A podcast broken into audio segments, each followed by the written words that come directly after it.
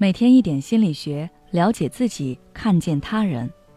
你好，这里是心灵时空。今天想跟大家分享的是：你有自证情节吗？看过电影《让子弹飞》的朋友们，应该都对六子这个角色印象深刻。六子吃了一碗粉，被冤枉说吃了两碗粉，但只给了一碗粉的钱。六子为了自证清白，选择自残。他用刀剖开了自己的肚子，倒出了一碗粉。他举着血淋淋的碗给众人看。可旁观的人呢？起哄的武举人找个借口溜了，众人都一言不发，只是像看够了热闹一样都散场了。最后只留下六子一遍一遍地重复着：“是不是只有一碗？”他从最开始的高声大喊，到逐渐失望痛苦，再到最后的绝望无力。当时的我还不是很明白，为什么六子会掉入这个陷阱。清白是重要，但命不是更重要吗？这是不是导演故意设计的？但是后来我发现，这并不是艺术夸张。比如前段时间就有一个新闻，有一个女孩被房东诬陷行为不检，结果这个女孩留下一封遗书，结束了自己的生命，以证清白。这个女孩其实就是陷入了自证情节。什么是自证情节呢？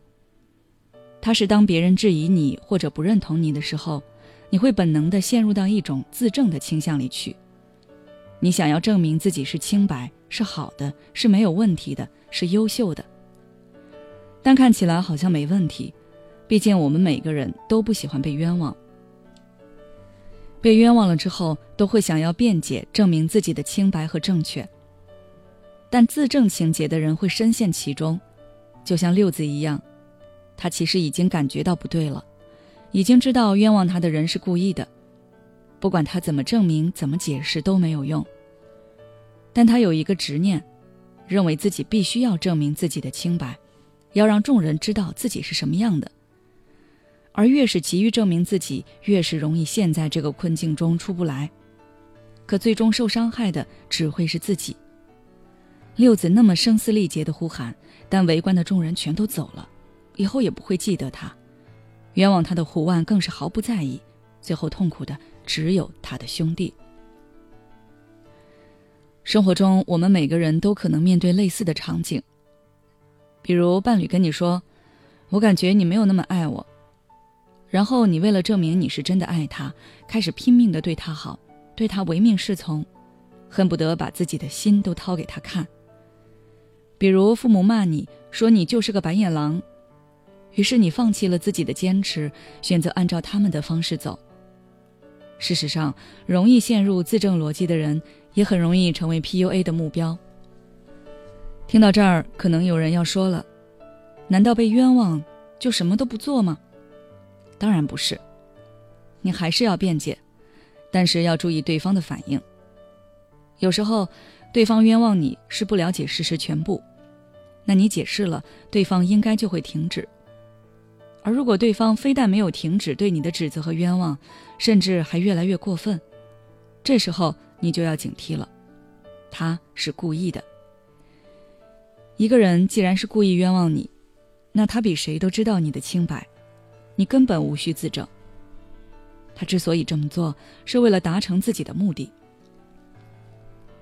这时候，你可以采取以下三种策略反击。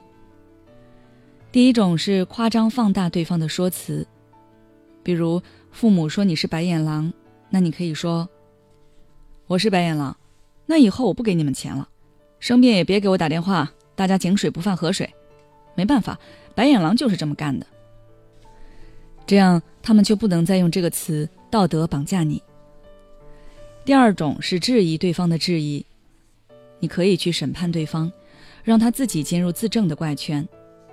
比如，对方跟你说：“我感觉不到你对我的爱。”那你可以说：“我也感觉不到你对我的爱。”让对方拿出证明，把自证变成他证。最后一种是无视，随意对方怎么说你。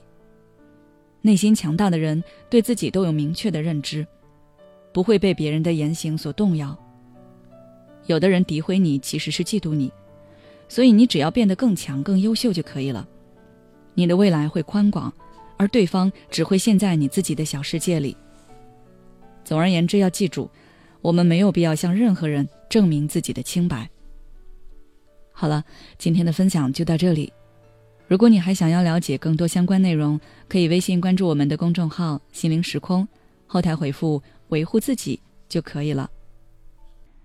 也许此刻的你正感到迷茫，不知道接下来的事业方向该怎么走；也许此刻的你正深陷痛苦，父母和家庭的压力都在你身上，你感觉不堪重负，身心俱疲的你，应该让自己休息一下。